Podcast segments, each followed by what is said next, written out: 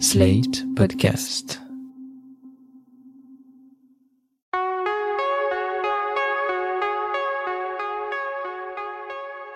Je m'appelle Thomas Messias, je suis un homme blanc, cisgenre, hétérosexuel, et si vous m'entendez un jour me présenter comme un homme déconstruit, arrêtez immédiatement d'écouter ce podcast.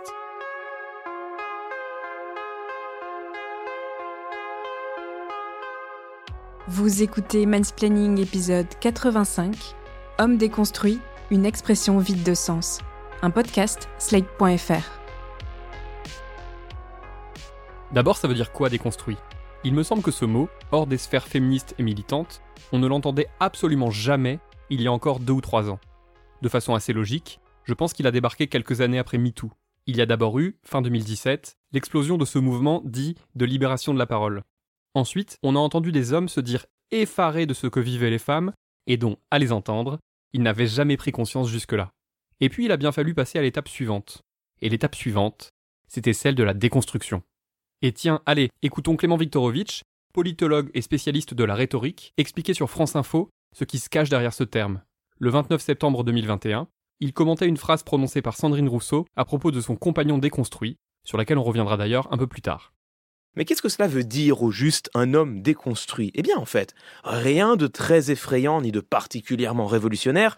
Derrière cette expression, on trouve un concept sur lequel la sociologie travaille depuis des années, des décennies même, la déconstruction des stéréotypes de genre. En l'occurrence, Sandrine Rousseau se borne à souligner que les hommes devraient ou pourraient interroger la manière qu'ils ont de vivre leur masculinité, en s'écartant, s'ils le désirent, des clichés de la virilité et en prenant conscience au passage des inégalités, des discriminations et des agressions auxquelles les femmes sont, de fait, confrontées dans notre société. On a déjà entendu mille blagues sur le fait que les femmes prendraient désormais les hommes pour des Legos et qu'elles allaient les démonter pièce par pièce pour finir par les ranger définitivement dans leur boîte. En vérité, et même s'il y a bien un nombre croissant de femmes, y compris hétéros, qui clament désormais haut et fort qu'elles ne veulent plus d'hommes hétéro cisgenres dans leur vie, ce n'est pas vraiment ça le principe de la déconstruction masculine.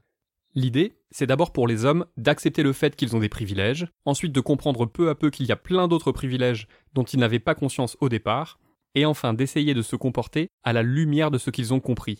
C'est saisir aussi qu'il n'y a pas que notre masculinité qui nous donne tout un tas d'avantages et de passe-droits, mais qu'être cisgenre, hétéro, blanc, valide ou encore bourgeois ne fait qu'ajouter un peu plus à la domination qui est la nôtre.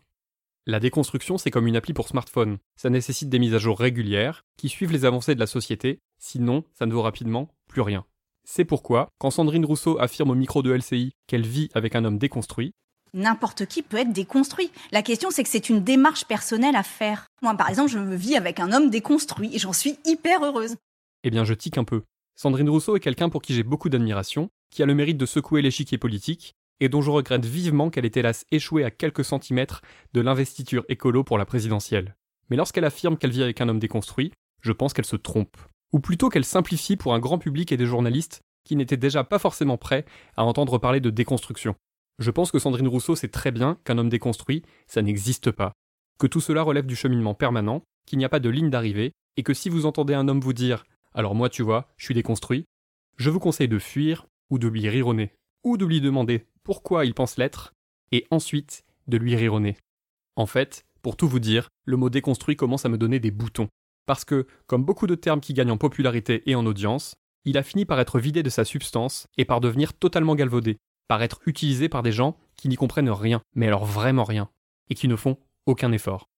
Je combats les mouvements wokistes et au-delà tous ces mouvements qui veulent nous déconstruire. Vous m'avez sans doute déjà entendu parler de déconstruction de la masculinité au cours de l'un des 84 épisodes précédents, ou possiblement ailleurs. La vérité, c'est que c'est une expression que j'essaye désormais de ne plus utiliser, ou alors avec vraiment beaucoup de parcimonie. Je crois que la goutte d'eau, l'élément qui me confirme que je fais bien de me méfier de ce mot désormais, a été la réception dans ma boîte mail d'un sondage IFOP réalisé avec le site Wild, ou plutôt, si je veux être précis, avec l'Observatoire Wild de la déconstruction. Ce sondage porte, je cite, sur les hommes déconstruit. Je me suis penché sur ce fameux sondage IFOP Wild, mais davantage sur les questions posées que sur les résultats obtenus. Avant toute chose, je tiens à vous donner la définition d'un homme déconstruit telle qu'elle a été apportée au sondé, parce que c'est important de savoir de quoi on parle. La déconstruction désigne un processus de réflexion et de prise de recul vis-à-vis de son schéma d'éducation, permettant de s'affranchir petit à petit des normes qui régissent les relations entre hommes et femmes sous le prisme de la domination masculine. Cela peut se traduire dans la vie quotidienne par une répartition plus égalitaire des tâches domestiques et familiales, une meilleure communication conjugale, une sexualité moins centrée sur le plaisir de l'homme et les rapports de domination, des comportements moins sexistes. En soi, cette définition n'est pas si mal, mais je la trouve quand même un peu risquée. Car que croyez-vous que retiennent les personnes sondées lorsqu'on leur pose ensuite des questions sur, je cite toujours, les hommes déconstruits Eh bien qu'un homme déconstruit, c'est juste un mec qui fait 50-50 ou 40-60 en matière de ménage, de courses et d'enfants, qui ne raconte pas la dernière blague de Bigard à la machine à café et qui ne baisse pas comme si sa femme était une poupée gonflable. C'est certes un bon début, mais le principe de déconstruction des normes de genre est quand même censé aller un tout petit peu plus loin que ça. L'IFOP a alors demandé aux Françaises hétérosexuelles si elles souhaitaient être en couple avec un homme déconstruit. À ce stade, les réponses m'intéressent toujours assez peu, même si on apprend notamment qu'elles sont bien plus nombreuses à répondre oui chez les écologistes ou même les centristes que chez les partisanes de Valérie Pécresse, Marine Le Pen ou Éric Zemmour. Mais attendez, ça va plus loin. Dès la deuxième question, on nous indique que plus de 6 femmes sur 10 estiment être en couple avec un homme déconstruit. C'est là qu'on comprend à quel point le mot ne veut plus rien dire, à quel point il semble devenu facile pour les hommes qui le souhaitent de porter un joli badge d'homme déconstruit sans que ce soit jamais remis en question. Ça me fait penser à Yannick Jadot, qui affirme tout fier sur L.fr, je cite, À la maison, c'est moi qui repasse mes chemises. Alors bravo monsieur Jadot, parce que moi les chemises, je galère, mais sachez qu'il va en falloir un tout petit peu plus pour faire de vous un homme déconstruit. Ou plutôt, devrait-on dire, un homme ayant amorcé un processus de déconstruction.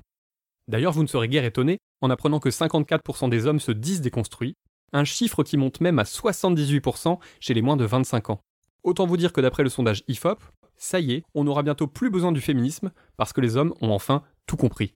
À moins d'ailleurs que ce soit déjà le cas, en tout cas si on en croit par exemple quelqu'un comme Alain Finkielkraut. Ça, ça veut dire que le patriarcat n'existe plus. Je ne vais pas aller plus loin dans l'analyse de ce sondage, car je frôle déjà la descente d'organes. Mais le fait que des médias très sérieux aient relayé ce sondage sans vraiment sourciller, comme ce fut par exemple le cas de Libération, montre que l'enfumage est vraiment total. C'est toujours compliqué de savoir si on doit arrêter d'employer une expression, et c'est d'ailleurs un débat que j'ai eu avec un certain nombre d'entre vous après la sortie de l'épisode 82 qui parlait de Gérald Darmanin et de son fameux Ça va bien se passer. Faut-il laisser les intolérants, les rétrogrades et les profiteurs aspirer notre vocabulaire, ou faut-il au contraire nous le réapproprier pour ne pas les laisser gagner de terrain? C'est compliqué. Disons que dorénavant, lorsque vous entendrez le mot déconstruit, je souhaite qu'une petite lumière rouge s'allume dans votre esprit et que vous tentiez de flairer l'éventuel entourloupe. En particulier sur les sites et applis de rencontres, où les hommes sont de plus en plus nombreux à mettre en avant leur prétendue épiphanie féministe et leur pseudo-déconstruction, parce qu'ils savent bien que ça augmente leurs chances de pécho. Et puisqu'on parle de termes dont on ne sait plus quoi faire, j'aimerais en profiter pour évoquer un autre mot, le mot toxique. On entend parler absolument partout de relations toxiques, de personnes toxiques et de masculinité toxique. Moi-même j'ai beaucoup utilisé ce qualificatif, beaucoup trop, et je le regrette. En tout cas, un beau jour, et je suis loin d'être le premier à avoir fait ce choix, j'ai décidé de ne plus parler de masculinité toxique. La première personne que j'ai entendu expliquer pourquoi elle évitait cette expression, c'est l'anthropologue Mélanie Gourarier, dont vous devriez vraiment lire le livre Alpha Mâle si ce n'est pas déjà fait. C'était en décembre 2018, lors d'une table ronde à laquelle j'avais eu la chance d'être convié à ses côtés, alors que Mansplaining n'en était encore qu'à l'épisode numéro 2. Je me souviens qu'à l'époque, je n'avais pas bien compris ce qu'elle voulait dire, mais pourtant ces mots m'ont longtemps hanté, et maintenant, je dois dire que je comprends mieux. Je comprends que le problème avec le terme masculinité toxique exploite et ou maltraite d'autres personnes, en général des femmes ou des personnes minorisées, mais que ces termes ne prennent absolument pas en compte le caractère systémique de ces phénomènes. Parler de masculinité toxique, c'est faire comme s'il s'agissait d'une maladie, et c'est donc se donner la possibilité d'affirmer, quand on est un homme, que les autres sont toxiques, mais pas moi. Ce soir de décembre 2018, j'ai entendu parler pour la première fois de masculinité hégémonique, cette idée selon laquelle tous les hommes aspirent au départ, qu'ils en aient conscience ou non, à reproduire les codes de domination qui régissent le système masculin. La masculinité toxique, c'est les autres, la masculinité hégémonique, c'est nous tous. C'est un système, pas juste quelques individualités nauséabondes qu'on peut montrer du doigt d'un air dégoûté pour se donner bonne conscience. Et ça fait toute la différence. Merci à Mélanie Gourarier pour ça. Merci aussi à la sociologue Rewin Connell, dont j'évoque souvent le nom, qui a développé ce concept de masculinité hégémonique dans un livre de référence intitulé Masculinité, au pluriel, paru en 1995, dont une nouvelle et superbe édition vient d'ailleurs de paraître aux éditions Amsterdam. C'était Mansplaining. N'hésitez pas à vous abonner au podcast sur votre plateforme favorite, à mettre des cœurs et des étoiles et à laisser des commentaires. Vous pouvez aussi écrire à mansplaining@sled.fr ou nous contacter via le compte Instagram Mansplaining Podcast. Mansplaining est un podcast de Thomas Messias, produit et réalisé par Sled.fr sous la direction de Christophe Caron et Benjamin Septem-Ours. Réalisation Aurélie Rodriguez, montage Mona Delahaye. À dans 15 jours pour l'épisode 86.